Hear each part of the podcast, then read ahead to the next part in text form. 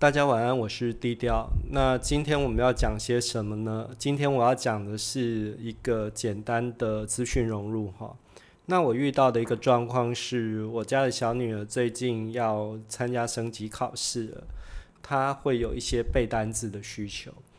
呃，以往你是怎么背单字呢？以往如果说我们背单字的时候，可能就是诶，我们会去把那个单字念一遍，然后一边念的时候，我就一边去写，对不对？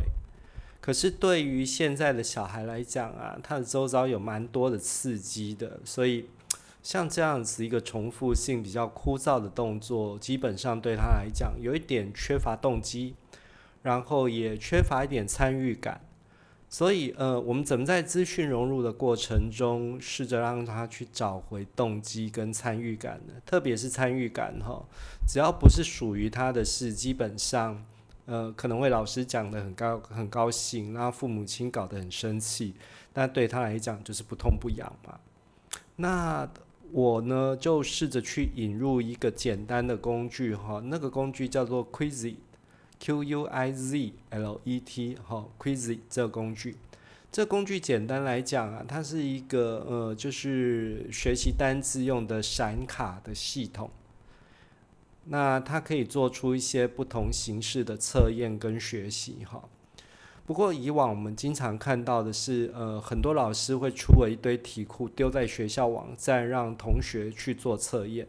那我这次，因为我最主要的是，我希望去增加我小孩的参与动机，所以呢，我跟他说：“诶，阿佑，你这个呢，你就自己去出题目。出题目的同时啊，我是给他 iPad 哈。那你会发现，这时候小孩子啊，这时候给他笔，他在点字的时候反而不是很快，所以后来我们就放弃笔了，我们直接用手哈，把那个 iPad 当一个虚拟键盘这样打。”那因为他现在也是小三升小四啊，所以呢，他大概基本的输入会，虽然比较慢，但是会，好，就是让他去做做看。那一课里面大概有十个单字哦，所以他必须练习去输入英文、输入中文这些东西。输进去之后呢，就开始让他自己做测验。那你会发现说，这些测验里面呢，比较有趣的是说。呃，他可能必须自己去输入单字，必须写出呃中文的一个解释。那当他写错的时候，Quizy 会帮他做校正的动作。这是我我蛮喜欢的哈，就是诶，好像多了一个家教老师在那边。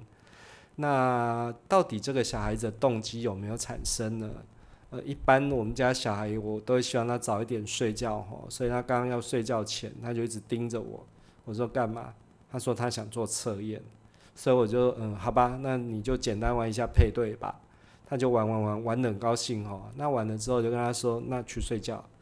那他竟然问我说，那明天可以玩吗？呃，我觉得我今天的策略是有成功的。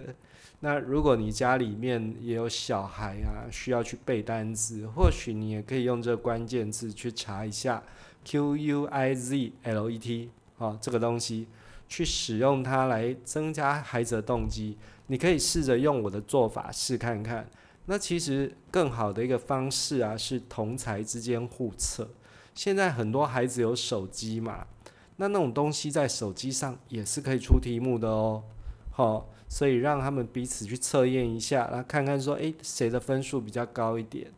那其实像这种互动性的东西，我还知道蛮多的，包括有说，呃，可能是有那一种做 close word 的，然后有唱歌学单字的，学文法的，这些都有啦。但是就是我们还是要回到最基础的原点，就是你设计这个东西到最后，你是希望孩子自己学，对不对？所以就让他自己出题目，让他自己测验。